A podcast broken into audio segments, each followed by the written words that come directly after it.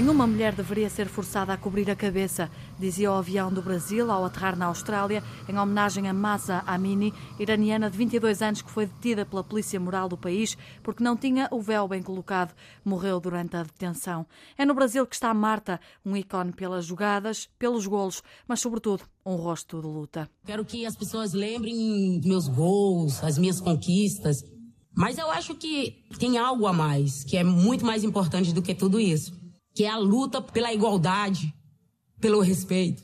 Eu acho que eu espero que as pessoas lembrem de mim como um atleta que lutou tanto dentro de campo como fora de campo também.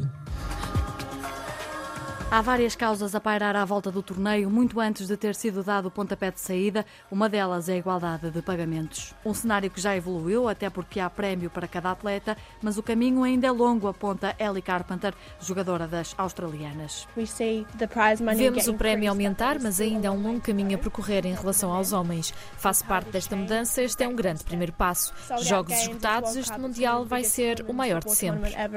A FIFA tem 138 milhões de euros de verba para as seleções, três vezes mais do que em 2019, mas nem metade da que foi atribuída no Mundial Masculino do Qatar, perto de 400 milhões.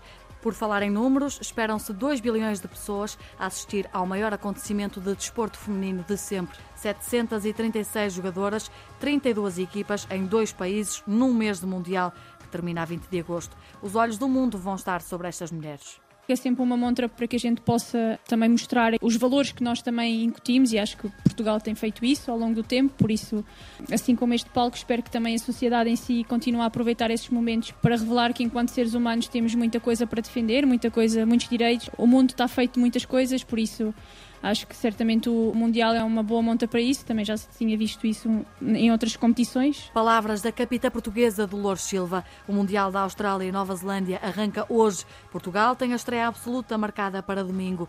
Esta é a vez delas.